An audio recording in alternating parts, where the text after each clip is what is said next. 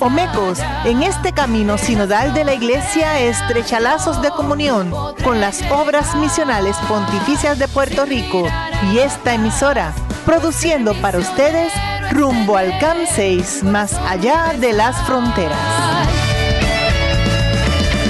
Saludos en Cristo resucitado y bienvenidos a este su programa Rumbo al CAM 6 más allá de las fronteras y seguimos celebrando con alegría, con gozo y con esperanza esta fiesta pascual. Y para seguir celebrando me acompaña el día de hoy un gran amigo, compañero misionero y también colaborador de las obras misionales pontificias. Él es Jorge Morales López. Jorge, bienvenido Jorge, ¿cómo estás? Gracias a Dios vivo, resucitado, vivo, contento, vivo, feliz y vivo de verdad que agradecido a Dios por la oportunidad de servirle. Amén, amén, qué bueno. Y yo no sé si ustedes recuerdan que Jorge estuvo compartiendo con nosotros en un programa pasado en el segmento de Más allá de las fronteras, donde estuvo compartiendo con nosotros su testimonio misionero. Y Jorge, quiero que me cuentes cómo han estado pasando esta fiesta pascual allá en tu parroquia San José en Ahí Bonito. Pues mira, Mayra, de verdad que interesante. No podemos decir, decir que fue difícil, sino diferente, pero espectacular. O sea, la gente se vivió una, un trido, una vigilia, una Semana Santa bien diferente, pero con muchos protocolos, mucha seguridad y de verdad que la palabra que yo utilizaría sería diferente. Bueno, Dios hace nueva todas las cosas y nos vivimos una Semana Santa bien diferente, pero de verdad que con mucho gozo, con mucha alegría y con mucha oración. Y esa alegría de poder volver de cierta manera presencial a celebrar algo que no se pudo dar el año pasado. Definitivamente, por lo menos en la parroquia lo hicimos, toda la celebración del trido se hizo en la plaza. O sea, que aunque se hizo en la plaza, pero fue con mujeres, distanciamiento, todo. Y de verdad que ver un pueblo necesitado de oración fue espectacular. Qué bonito, así que le enviamos un saludo a todos aquellos que nos escuchan de la comunidad parroquial de San José. Y bueno, Jorge, ¿qué te parece si comenzamos ya con el primer segmento OMP, la alegría del Evangelio? Fuera las tristezas, fuera reine la santa alegría. Con Jesús en nuestra vida hay que proclamar. Eh,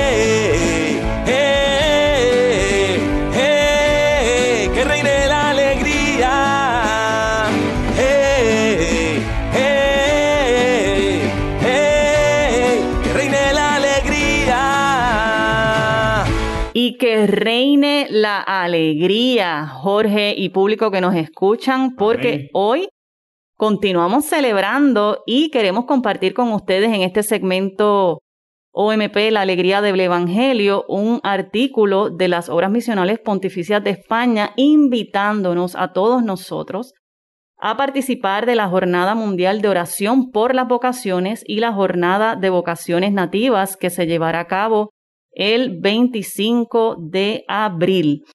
Y precisamente el propósito de esta jornada es suscitar en todos los jóvenes la pregunta por su vocación y también para invitar a todos nosotros, la comunidad cristiana, a orar y acompañar las vocaciones que la iglesia necesita en nuestro mundo. Eh, quizá muchos de nosotros y de, de, los que están escuchando, pues quizás sepan un poquito lo que es la Jornada Mundial de Oración por las Vocaciones. Sabemos que hay que orar y mantenernos en oración por todas las vocaciones. Pero mira, ¿qué es eso de Jornada de Vocaciones Nativas? Pues mira, Jorge y público que nos escucha, las vocaciones nativas son aquellas vocaciones que surgen en los jóvenes que son llamados al sacerdocio o a la vida consagrada en los territorios de misión. En estos territorios, ¿verdad? Donde hay misioneros que son los que se encargan de llevar el Evangelio. Y estas vocaciones nativas son bien importantes para las iglesias locales. Su presencia es apremiante, es urgente, porque en la actualidad un sacerdote que está en destino o en territorio de misión atiende al doble de personas que la media universal. Entonces, ¿verdad? Tenemos que seguir orando y ayudando también de manera monetaria a, estos jóvenes que se animan para que ellos puedan seguir con su proceso vocacional. Entonces, el Papa Francisco para este año, el lema y la inspiración de esta jornada es, está hecha con una pregunta, Jorge, bien interesante y, y que nos, nos apela. Y la pregunta es, ¿para quién soy yo? Ese es el lema de esta Jornada Mundial de Oración para las Vocaciones y de la Jornada de Vocaciones Nativas que celebramos el 25 de abril. Y para esto, fíjense, este año se ha habilitado una página web dinámica que se llama paraquiensoy.com. Apúntenlo para que la busquen, paraquiensoy.com. Y en esta página hay testimonios de hombres y mujeres, jóvenes, adultos, de quienes han respondido a esa pregunta existencial que el Papa nos dirige y que es la pregunta que todo seguidor de Cristo, tú y yo, todos nosotros deberíamos hacernos. Así que en esta página vamos a encontrar videos testimoniales de hombres y mujeres que saben para quién son, además que está el mensaje completo del Papa Francisco para esta jornada. Hay materiales diversos disponibles para el uso de catequistas, de pastoral juvenil y también cómo colaborar con las vocaciones de los países de misión. A través del cauce de la obra pontificia de San Pedro Apóstol, que es una de las cuatro obras de las misionales pontificias, que es la que está centrada en las vocaciones nativas, se podrá dar apoyo y respaldar a tantos jóvenes que, como les dije anteriormente, tienen una clara respuesta a esa pregunta, pero que necesitan recursos materiales para poder concretar y hacer realidad esa respuesta. Realmente la pregunta sigue siendo sumamente interesante. ¿Para quién soy yo? ¿Te lo has planteado alguna vez, Omeira? Esa pregunta. Claro que sí. ¿Y tú, Jorge, te la has planteado? Eh, bastantes veces. tú que nos escuchas, no tan solamente los jóvenes que nos escuchan. ¿Se han planteado alguna vez esa pregunta? Pues mira, una pregunta que el Papa Francisco en su reciente exhortación Cristo Vivit, que si no la han leído, de verdad que es espectacular y pueden ir eh, consiguiéndola, que yo creo que está hasta online. Es una pregunta interesante porque un cristiano está llamado a ser mucho más que para una cosa. O sea, no solamente porque sí. Está llamado para un trabajo mucho más que para una ocupación. Está llamado a ser para alguien, para quien es capaz de llenar el corazón y la vida. ¿Para quién? ¿Quién más? Para Dios. Para Dios. Y como el ser humano ha sido creado por amor y para amar, también está llamado a ser para los demás, a entregarse en una forma de vida cristiana en la que desarrolla esa entrega.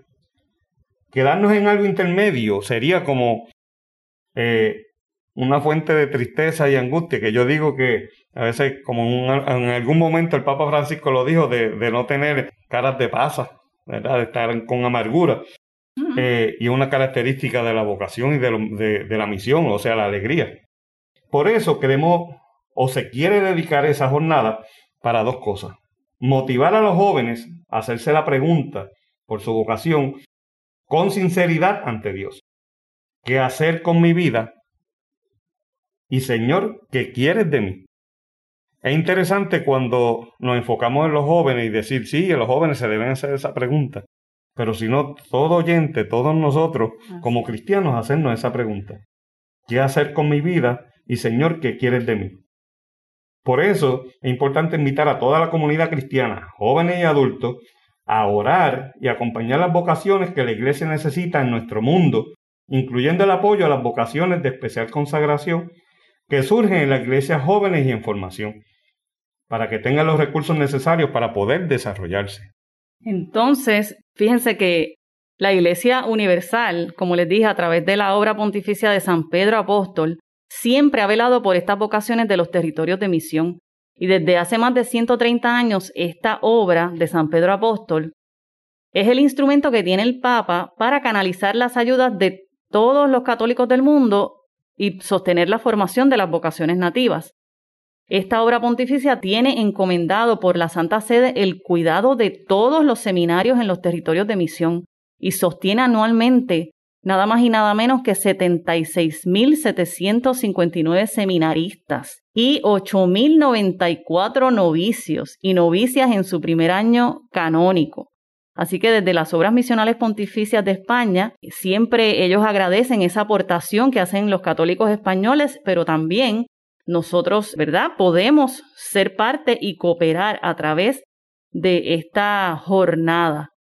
Jorge, y entonces queremos terminar con una, un mensaje, ¿verdad? Que nos deja también pensando, pensando sobre esta jornada y sobre para quién somos.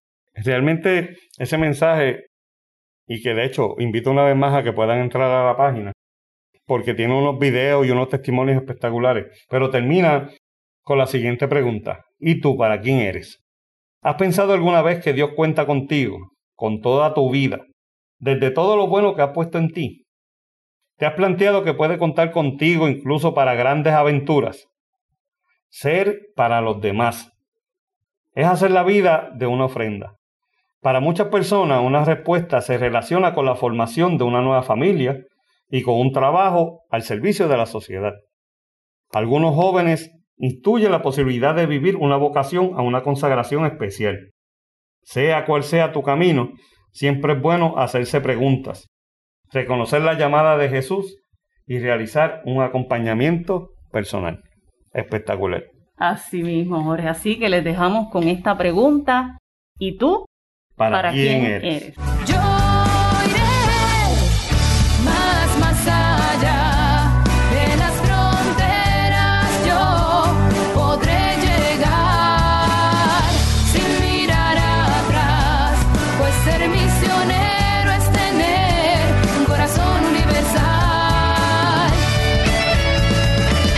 Y el público que nos escucha hoy en este segmento más allá de las fronteras, estoy con una gran amiga y hermana que este caminar misionero ha, ha cruzado en mi camino. Y con mucha alegría les presento a Sor Alexandra González Santiago, sierva de María, ministra de los enfermos. Bienvenida, Sor, ¿cómo está? Ah, muy bien, gracias a Dios. Bendecida por el Señor, como nos Amén. enseñaron a decir. Bendecida por el Señor aquí en esta, en este campo tan bonito de Ay Bonito, donde nos encontramos. Sí, estamos aquí de visita en el convento de las siervas de María en Ay Bonito. Pero, pero, Sor Alexandra, usted no vive aquí en el convento. ¿En dónde es que usted está ahora mismo sirviendo? Bueno, la realidad es que estoy viviendo hace cerca de seis meses en la comunidad de Gurabo, Puerto Rico, donde me he sentido acogida desde el primer momento por ese grupo de hermanas que aunque la mayoría son hermanas mayores, parecen hormiguitas, son hermanas fervorosas y siempre están pendientes de, de mí, que soy de las más jóvenes de la comunidad. Eh, que de hecho nos tiene la noticia de que este año, año para usted es muy importante, ¿no? Sí, este año para mí es año jubilar, porque por la misericordia de Dios cumplo 25 años de vida consagrada. Amén, qué bueno. Junto con mi hermana de Tomás Orarelis, que en este momento es la superiora de Puerto Plata, allá en la República Dominicana. Así que estamos de pláceme. Qué chévere, Sor. Y entonces, eh, Sor Alexandra es, es una hermana muy talentosa del pueblo de Patillas, Puerto Rico, hay que decirlo. Ella canta, ella toca el piano, ¿verdad? La guitarra también, Sor. La realidad es que me apasiona también mucho cocinar. Como me gusta comer, Exacto, cocinar y comer y también las, eh, eh, es muy histriónica, o sea, le gustan la, el, el teatro, ¿no? ah, sí, Todo esto, y me sí, gusta sí. mucho inventar, claro que sí. Sí, mire, Sori, entonces cuéntenos cómo, cómo usted descubre su pasión por la misión. Bueno, una fecha así para yo poder decir cuándo fue que yo descubrí mi pasión por la misión, no la tengo muy clara, pero sí recuerdo que cuando yo era aspirante en los años 90, allá en Mayagüez, nuestra superiora provincial de aquel entonces, la madre Reyes Ascune, que en paz descanse y en gloria esté, nos preguntaba que, que quién deseaba participar de las misiones en Cuba, recuerdo eso, y casi todas levantábamos la mano matándonos para que la madre nos escogiera y nos tuviera presente para ir a misionar también en La Habana, Cuba. Pero, ¿verdad? Con el paso de los años, pues eso se fue, fue madurando la idea. Y cuando también en el, en el a principio del, do- del 2000 se fundó la, empezaron con lo de las fundaciones de Filipinas, pues también yo me ofrecí, ya, ya yo era religiosa, aunque era de votos temporales, estaba a punto de, de hacer mis votos perpetuos, pero no, de momento no fui escogida.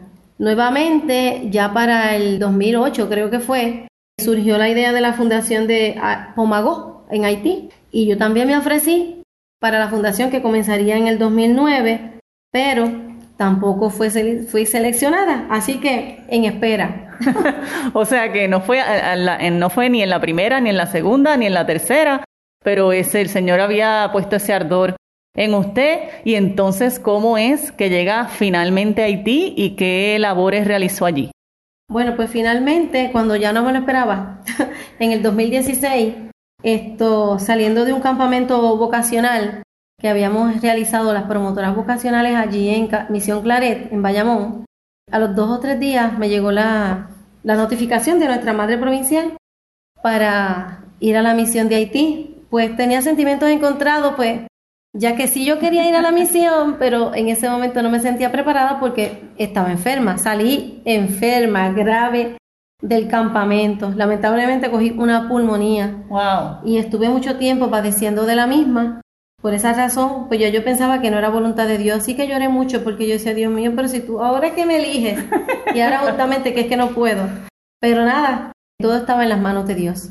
O sea que en el 2016 se va para, Haití. para Haití y hasta... ¿Y cuánto tiempo estuvo allá? Bueno, estuve alrededor de casi tres años. Yo, eh, yo literalmente llegué a Haití el 21 de septiembre del 2016 y, regre- y salí de Haití en mayo del 2019. Llegué a Puerto Rico el 24 de mayo. Porque lo 24. que pasa es que no puedo contar desde los días porque como uno va haciendo escala. Sí. Pero sí, finalmente llegué a Puerto Rico el 24 de mayo del 2019. Hemos- Y entonces, ¿qué fue lo más difícil? ¿Qué, qué fue lo más duro en esa misión para usted? Bueno, todo el mundo siempre va a pensar que lo más difícil es el idioma. Ciertamente que sí, el idioma, pero yo no, yo nunca pensé tanto en el idioma porque siempre fui bien positiva. Yo siempre pensaba que eso era una barrera fácil de, de solucionar y de, y de sobrepasar. Pero sí, el choque de cultura, eso eh, no es tan fácil. Eso sí que, que me costó mucho y sí, boté algunas lagrimitas, por no decir muchas, pero sí, boté unas cuantas para adaptarme, porque las culturas no son iguales y cada país tiene su propia tradición, su forma de, de- de ejecutar las cosas y eso pues me costó al principio, sí, eso me costó, pero nada difícil para uno no adaptarse, ¿verdad? Porque la sierva de María de por sí es misionera, ahí es donde el Señor la llama. Exacto, y para el, para el público, ¿verdad? En Haití se habla creol y francés, Sí, pero sobre todo el, el creol es lo que habla El pueblo. el pueblo, exacto. Y Sor, ¿qué hacen las siervas de María en Haití? Es mejor decir qué no hacen las siervas de María en Port Margot, Haití, Bueno, pues sí, allí... entre las tareas. Sí, yo recuerdo que, bueno, lo que sí quiero decir que cuando yo llegué éramos solamente tres hermanas. Por eso, esto, cuando Mayra llegó, yo la nombré la cuarta hermana de la misión, porque realmente fue un gran apoyo los meses que estuvo con nosotras. Allí nosotras hacemos de todo lo que ustedes quizás no se pueden imaginar. Ayudamos en los partos o hacemos parto realmente. Trabajamos con los pacientes eh, dando medicamentos. Eh, tenemos sala de hidratación, tenemos dentista, todas estas cosas, médicos generalistas y todas estas cosas se las, se las proveemos a los pacientes. Pues, pues nosotras trabajamos en el dispensario médico. Por otro lado, en lo personal, yo estuve muy a cargo, a pesar de que yo rotaba por esa área de entrega de medicamentos, darle comida a los pobres, porque allí todo el mundo es pobre, pero dentro de los pobres hay más miserables. Este, yo trabajé mucho con la parte de la de las becas. Eso fue algo bien frustrante. Las becas de para estudios. Para estudios, para sí. estudios, sí. Sí, fue bastante frustrante porque los niños querían estudiar, pero yo no tenía dinero para pagarle a todos los niños y todo el mundo pensaba que nosotros éramos como una maquinita de chavo, que le podíamos cubrir a todo el mundo. Era bastante difícil, era jugar con, el, con la aportación que llegaba para poder este, pues, aliviar el bolsillo de muchas de las familias. Por otro lado, pues también la visita a los enfermos en las casas, esto, curaciones, no solamente visitar y llevarle comida, sino también visitarlos y curarlos y este, a veces había que bañar también a algún paciente eh, y ayudarlos también en la reparación de las casas, ver de las necesidades, porque ciertamente no todo el mundo allí tiene una cama. la realidad es que no, el que tiene una cama allí es un lujo. Pero sí, esto podríamos decir que con los donativos que nos llegan de aquí de Puerto Rico y de algunos otros países, pero sobre todo de aquí de Puerto Rico, le logramos comprar camas, cauchos, reconstruir algunos techos, algunas paredes para facilitarle cosas a la gente. También, la que no lo dije ahorita, en la parte de la maternidad, esto, en la parte de la maternidad, eh, Sor Ayana, que es la partera número uno, de verdad que sí, esto se encarga de comprarle bañeritas a los niños allí en la República Dominicana porque es donde nos sale a un precio módico y por lo menos le aseguramos a ese bebé tener donde dormir aunque sea en una bañerita porque la realidad es que no tienen dónde dormir.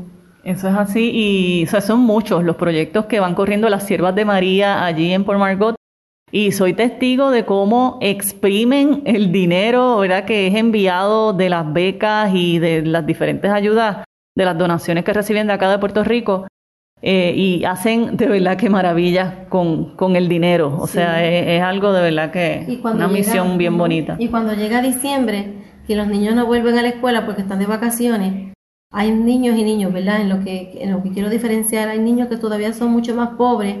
Y yo del mismo dinero que tenían de las becas, separaba una partecita para hacerle una compra a, esos, esa familia de ese niño en diciembre, de tal manera que no pasaran tanta hambre. Bueno, Sora Alexandra, eh, ya estamos acercándonos al final de este segmento, pero nos gustaría, antes de terminar, que diera promoción de las páginas que tienen las siervas en Facebook, en las redes sociales, a invitar a todas las personas que nos escuchan a que les sigan a través de esas páginas en Facebook, no sé si tienen Instagram, eh, tienen la rifa, que es bien importante que nos hable un poquito sobre esa rifa que está corriendo. Ajá, tenemos ahora mismo una rifa profundo de la reconstrucción del convento de nosotras allí en Pomago, porque la realidad es que ya nos estamos quedando cortas y para recibir a los misioneros y para poder hacer otros proyectos, pues vamos a decir que no cabemos, también las vocaciones que van, se van incrementando no, no cabemos. Entonces, estamos promocionando una rifa con 15 premios para poder terminar el convento eh, allí en Pomagó. La rifa la pueden conseguir o, eh, a través, la pueden seguir a través de la de la página por una vida más digna, ¿verdad? A través de Facebook eh, por una vida más digna, pero también está la página de las siervas de María Antillas, que esa la, la dirige la madre provincial, o sea, la curia provincial, y así pueden ver cosas de las que se hacen también allí en Pomagó. Por otro lado, yo no puedo dejar pasar la promoción vocacional. Para darle seguimiento a eso, nosotros tenemos una página que se llama Seguir tus pasos, Siervas de María. Este, y estamos también en Instagram igual, Seguir tus pasos, Siervas de María. Excelente. Bueno, pues Sora Alexandra, les damos las gracias por estar con nosotros este ratito. Y bueno, yo espero que esté dispuesta para en alguna otra ocasión acompañarnos también Así que el Señor les bendiga su misión y su caminar y ya estaremos celebrando esos 25 años de consagración.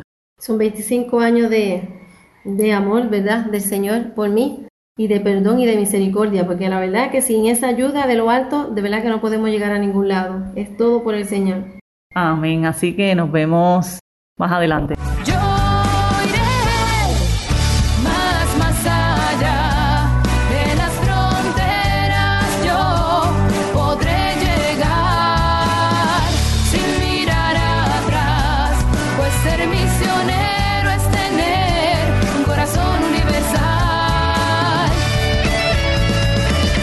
Omecos cuenta contigo. Ayúdanos a seguir nuestra misión. Nuestra misión es cumplir con la encomienda que nos dejó el Señor de evangelizar y comunicar la verdad a toda criatura, utilizando todos los medios de comunicación y las nuevas tecnologías al alcance. Puedes hacer tu donativo u ofrenda utilizando ATH Mobile Business. La identificación del PAD es Omecos Ponce.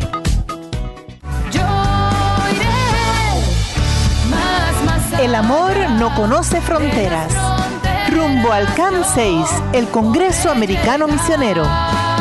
Nosotros queremos confirmar una vez más que la tarea de la evangelización de todos los bautizados constituye la misión esencial de la Iglesia. Y en el programa pasado, en este segmento Rumbo al CAM 6, estuvimos hablando un poco sobre el quinto Congreso Americano Misionero en Bolivia, pero hoy queremos aprovechar esta oportunidad que tenemos a Jorge con nosotros para que nos hable un poco sobre su experiencia participando en el tercer Congreso Americano Misionero en Ecuador que se llevó a cabo en el año 2008 y cuyo lema fue América con Cristo, escucha, aprende y anuncia. Así que Jorge, cuéntanos un poco sobre esa experiencia para que el público conozca cuántas personas fueron de Puerto Rico y básicamente en qué consistía el diario vivir de, pues, de cada uno de ustedes como participantes. Se aprovechan de mi nobleza. si uno viene con invitado y todo eso, chévere. Claro. Pero se hace con amor y especialmente para Cristo, así que por Él y para Él. Precisamente cuando mencionas la fecha 2008, yo, ¡ay, que tanto tiempo pasó! Pero eh, fue una experiencia que se queda grabada que parece que fue el año pasado. De Puerto Rico fuimos una delegación 32, 36 personas y fue de verdad que sumamente interesante, siempre los nervios, tú vas a participar con personas, misioneros desde Canadá hasta Argentina, o sea, todo el Congreso de América y el Caribe. Casi 3.500 personas participaron de ese Congreso. Wow. Y tú ver tantas personas con el mismo fin de querer buscar un poquito más de lo que es misión, de lo que, cómo hacer que sus parroquias sean misioneras, era espectacular.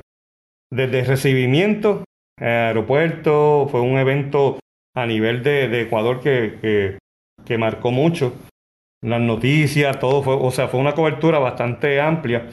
Y el recibimiento en las parroquias, porque nosotros llegamos, pero no participamos todos en el mismo sitio.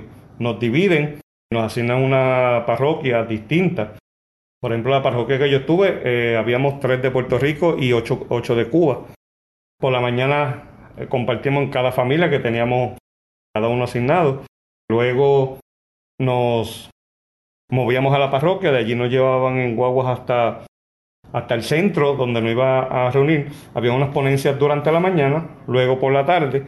Cada uno estábamos divididos en foros. El foro que a mí me tocó era Misión y Juventud. Okay. Entonces lo que se hacía era se profundizaba un poquito más lo que se habló por la mañana en los distintos foros y luego se hacía un resumen de todo para pues tratar de llevar a nuestra iglesia un poquito paso más agigantado hacia la misión en los distintos foros. Era algo realmente maravilloso, era ver cómo habíamos mucho en la misma sintonía, tú conocer personas, en mi foro habíamos de México, de Cuba, de distintos sitios y de verdad que para mí en lo personal marcó mi camino como misionero. Así que yo espero que cuando se dé aquí en Puerto Rico, de verdad que muchas personas puedan vivir esa experiencia de, estar en, el campo.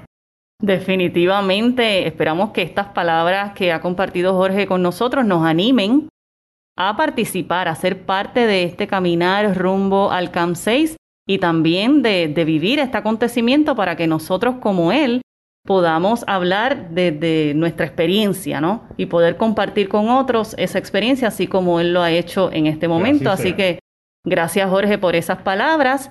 Y mira Jorge, ya se nos acabó el tiempo. Parece, ¿verdad? Como que fue poquito, pero necesitamos más para seguir hablando. Sí, y- sí, sí, pero te damos las gracias por estar hoy con nosotros y eh, siempre invitamos a todos los que nos escuchan que nos sigan a través de las redes sociales, a través de nuestras páginas de en Facebook, Obras Misionales Pontificias Puerto Rico, CAM 6 Puerto Rico y la página de verano misionero Obras Misionales Pontificias. Y, para, ¿verdad? De mi parte, pues, darte las gracias, pero terminar también con el lema de, de ese congreso que era América con Cristo. Escucha, aprende y anuncia. Así es, así que mira, con ese mensaje para todos y cada uno de nosotros, nos vemos en un próximo programa de Rumbo al CAM 6, más allá de las fronteras. Yo Rumbo al CAM 6, más allá de las fronteras. Este programa ha sido producido por la Oficina de Medios de Comunicación Social de la Diócesis de Ponce en comunión con las obras misionales pontificias de Puerto Rico.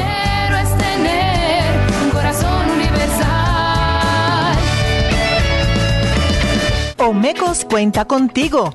Ayúdanos a seguir nuestra misión. Nuestra misión es cumplir con la encomienda que nos dejó el Señor de evangelizar y comunicar la verdad a toda criatura, utilizando todos los medios de comunicación y las nuevas tecnologías al alcance. Puedes hacer tu donativo u ofrenda utilizando ATH Móvil Business. La identificación del PAD es Omecos Ponce.